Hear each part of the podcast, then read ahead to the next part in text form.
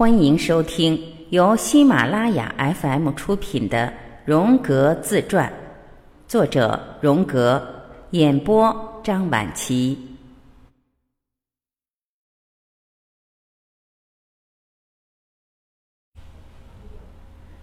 因为毕业后我们所从事的职业和定居地的不同，在随后的几年中，我们很少见面。但是在阿里和我成年之后，我们又因为命运的安排而被牵在了一起。我们之间频繁的来往着。在我们三十五岁那一年，一次不期而至的旅行计划又让我们有更亲密的接触。这是一次很有纪念意义的旅行。我们坐着我的帆船来到苏黎世湖，同行的还有在我这里工作的三名年轻医生。我们计划前往瓦伦市，然后返回。四天的航行十分愉快。我们的船有一个大三角帆，阵阵凉风吹来，十分惬意舒畅。阿里带着《奥德赛》的译稿，在航行中向我朗诵有关基尔克的历险和《招魂记》的段落。我俯瞰波光粼粼的湖面，海岸线消失在银色的水雾中。经过一阵内心的波动，我逐渐明了，我对未来的憧憬都映照在那光彩夺目的荷马史诗般形象的背后。我非常想进行一次跨海的旅程。阿里一直没有下定决心是否与我同去，原因是他新婚燕尔。命运最终给了我这次难得的相逢。如果将招魂术送给奥德赛。他就能够走进阴森可怖的地府一般。虽然战争爆发了，我与阿里难得一见，也无法进行深入的谈心了。一般来说，朋友之间只是谈论一些肤浅的表面东西，而我们之间甚至可以进行心灵的对话。例如，从他提出的某些问题中，我能猜透他此刻的真正想法。他是一个聪慧无比的朋友，他以他的方式来理解我。我们之前的这种默契和他对这段友谊的忠诚，是我最珍贵和珍惜的部分。在他人生的最后十年里，我们再次陷入了频繁的互访之中，因为我们都明白人生苦短，来日无多了。就读大学的这段日子里，在宗教问题上。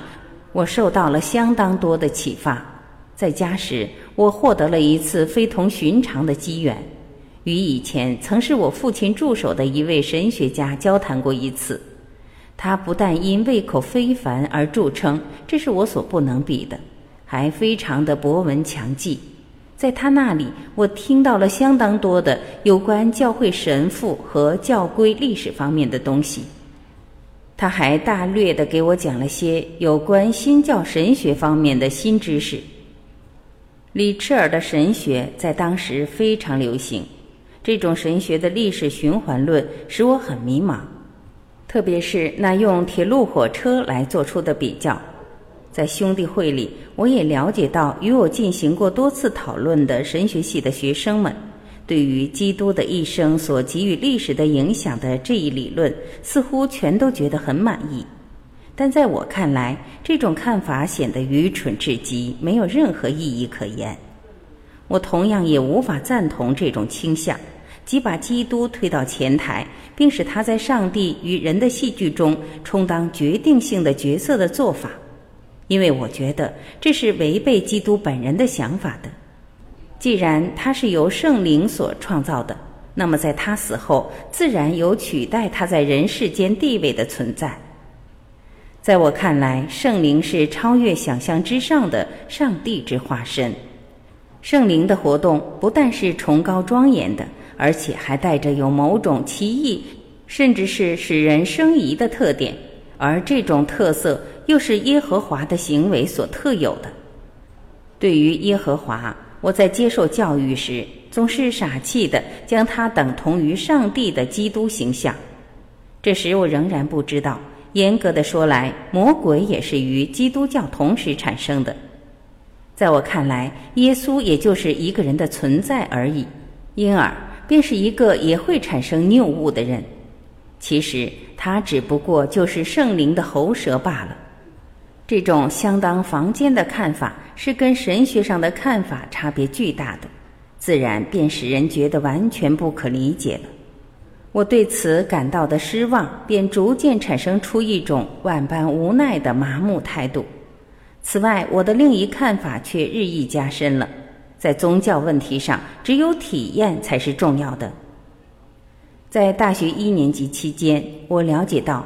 虽然自然科学打开了通向知识宝库的大门，但在提供真正的认识方面却少得可怜。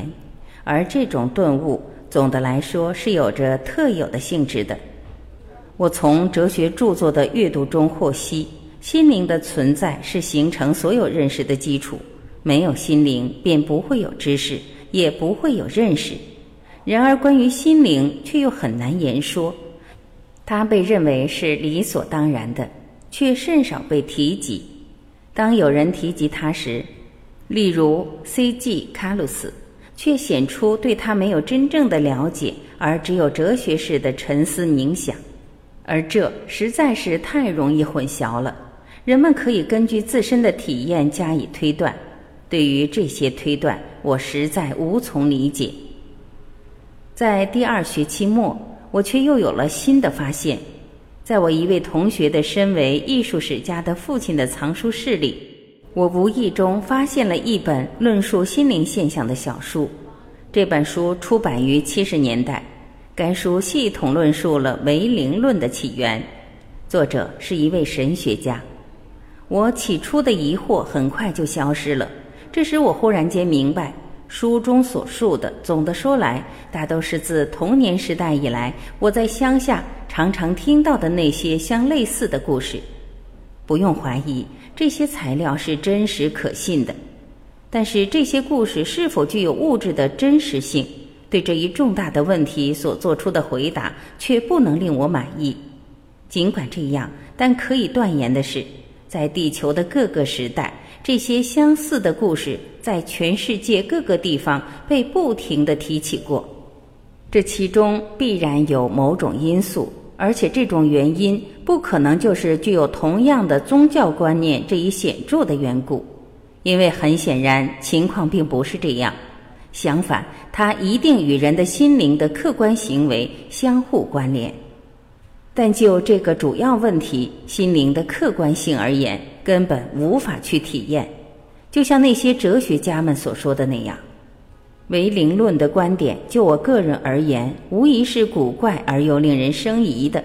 然而，就客观心灵现象而言，他们却是我所见到的最早的文字记录。例如，佐尔纳和克鲁克斯等人的名字，使我记忆深刻。我读完了那时我所能到手的有关这方面的所有书籍，很自然的，我也将这些事情与我的朋友们分享过，但他们的回答让我惊诧不已，既有嘲弄，又有怀疑和否定，也有急切起身加以抗辩的。我惊奇的是，他们竟会态度肯定的断言说，像灵魂和转动桌子这一类事情是不可能有的。因而也就是骗人的，而他们这样做时，又显然表明他们是十分恐惧的。我自己也不敢肯定这些报道的真实性，但是说到底，何以就不应该有灵魂存在呢？我们又怎么会知道某种事是不可能的呢？而且这种急急忙忙的表明态度又是怎么了呢？对我自己而言，我反而觉得这种可能性是非常有趣的，也极为吸引我。他们使生活增添了风采，世界也具有了深度和背景。譬如，梦有可能与鬼魂有着什么关系吗？康德的一个看见鬼魂的人的梦的出版是十分有益的，我获益良多。随后，我很快就发现了卡尔·杜普雷尔。他的著作从哲学上和心理学上对这些观点进行了分析。埃斯肯梅耶、巴萨旺、吉斯提努斯、科尔纳和格雷斯等人的著作，我也进行了深入的研究。我甚至还读了维斯登堡的七卷本著作。我母亲的第二人格对我的热情表示深度的赞许，但我所认识的其他人却使我感到泄气。在这以前，我若是只撞到了传统观点所铸成的后墙的话，那么而今我却撞在了人们的偏见及完全不承认有超乎常理的可能事物的看法所铸成的铜墙铁壁。甚至在我最亲密的朋友中间，我也遇到了这种状况。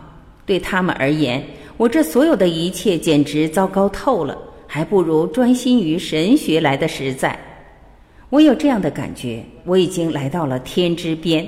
对我来说具有极大兴趣的，对别人来讲是那么缥缈无趣，甚至还使人觉得可怖。他们惧怕什么呢？我不知道这个问题的答案。不管怎样。也许真有某种越出了空间、时间和因果关系的有限范畴的事件，这也没有什么荒唐乖拗和警世骇俗的呀。动物能够事前就预感到暴风雨和地震来临，这是人所共知的；却有预见到某些人死亡的梦，却有在人死的一刻停止了走动的钟，却有在危急时刻破碎了的镜子。所有这些事情，在我童年的世界里被认为是理所当然的，而如今我却显然成为了曾经听到过这种事的唯一的见证人。我以万分认真的态度自问：我懵懵懂懂的走进去的，到底是一个怎样的世界呢？很明确的是，城市的世界对于乡村的世界，对于山脉、树林和河流的世界。对于动物和上帝的思想，植物和各种晶体的现实世界是一无所知的。我觉得这样一种解释让我舒服。不管怎样，这种解释让我信心倍增。我深知，尽管城市是个学识宝库，在精神方面却是极其有限的。这种顿悟是十分不利的，因为它诱使我落进自觉的优越中。我开始批评不当和盛气凌人起来，弄得他人对我生厌。这又再一次的使我警醒，重拾旧日的各种怀疑、自卑感和情绪抑郁。这些是我不惜任何代价都要加以冲破的。我不愿意站在世界之外，而让自己像个怪人一样生存。我在学完了基础的引论性课程之后，便做起了解剖学助教的助手。随后的一个学期，示范老师让我负责讲授组织学课，这对我是极大的鼓励。我对进化理论和比较解剖学很有兴趣，还因此熟悉了新活力论。更是我大感兴趣的，还有广义的形态学方面的观点。它是与生理学正相反的学科。生理学要进行活体解剖实验。因此，我对这个科目相当反感，而活体解剖的目的也只是为了进行示范罢了。热血动物跟人类相似，而并非只是毫无意识可言的。我一直有这种感觉，因此，只要能够避免，我就不去上示范课。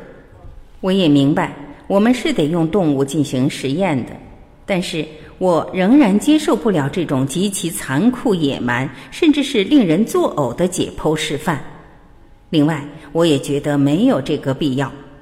只要根据描述，我便足以想象出解剖示范的整个过程。我对动物的喜好，并不是来自叔本华哲学里那种佛教式的描绘，而是基于一种原始的心理态度更深厚的基础之上。基于潜意识的与动物等同的姿态，而当时对于这一重要的心理学上的事实，我却并不知晓。我对生理学的逆反心理，使得这一科目的考试成绩也非常不好，每次都在及格线边上徘徊。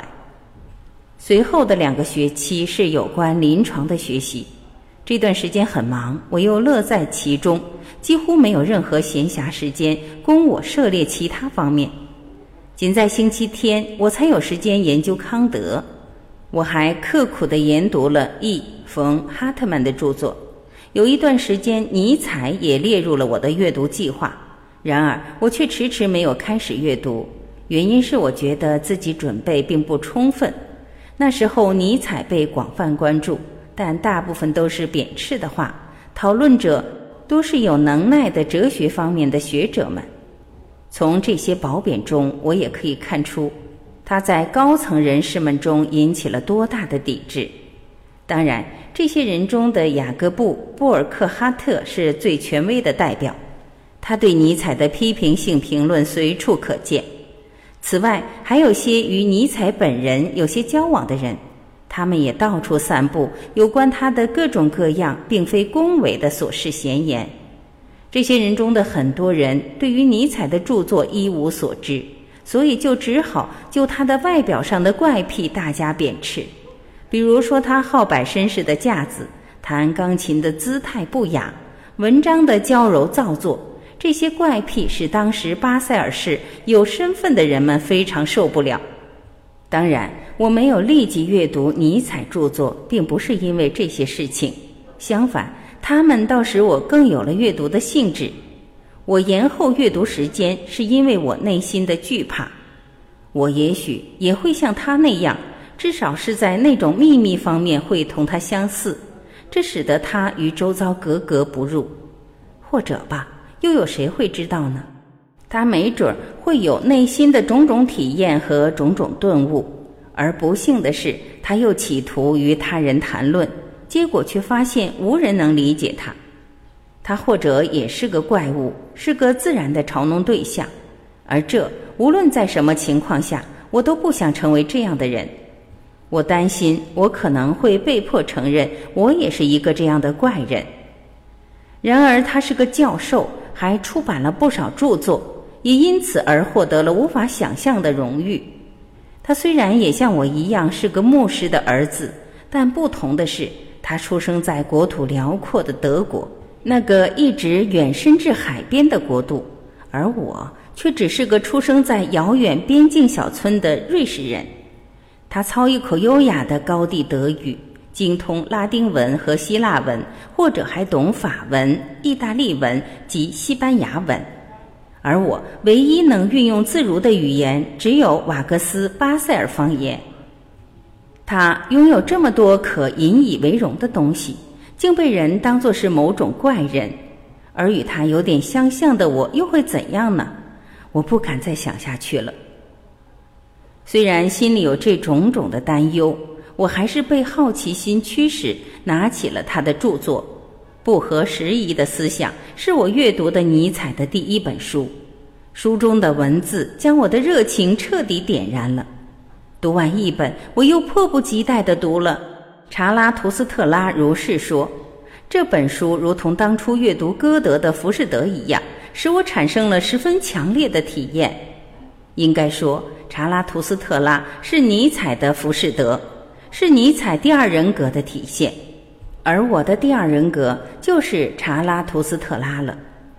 尽管这有着把一个鼹鼠垒起的土堆比作布朗山的嫌疑，查拉图斯特拉还是病态的，这一点我非常确定。我的第二人格难道也是病态的存在吗？这太惊人了，我甚至有点惊恐了。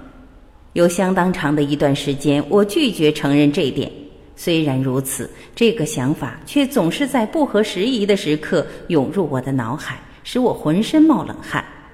因此，到了最后，我便只好进行自我反省了。尼采到很晚才发现自己的第二人格，这时他已年过中年，而我却自童年时代便逐渐认识了自己的第二人格。尼采。曾天真和戏谑地谈到过这个他命名为阿尔西顿的第二人格，好像他是十分合适的。我很快就意识到，这只会增添他的困扰。在他还十分年轻的时候，对自己的前途将会怎样还不必顾及时，他就来到巴塞尔大学当起了教授。他是如此聪明，本该及早注意到有些问题的。我意识到。这就是他那病态的误解，即他并不担心和毫无怀疑的让第二个人走了出来，让他对这个一无所知的世界兴风作浪。他被一种幼稚的幻想所触动，想找到能够分享其狂喜及能把握其对一切价值观念进行重新评价的思想的人们。然而，他却只找到了有教养的市侩们，这使他悲喜交集，而他本人就是其中之一。像他们中的一员那样，他冒冒失失的一头撞进那不可言喻的神秘里，并想象迟钝的并为上帝所弃的大众对这种神秘进行赞扬时，他却对自己一无所知。这就是他为何言辞夸夸其谈、比喻堆砌重叠、赞美失事的欢乐情调的原因所在。全都是妄图引起，以把其灵魂卖掉，以换取一大堆互不连贯的事实的广大人民的关注罢了。虽然他宣称自己是走钢丝的表演者，最终还是落进了超出自身想象的深渊之中。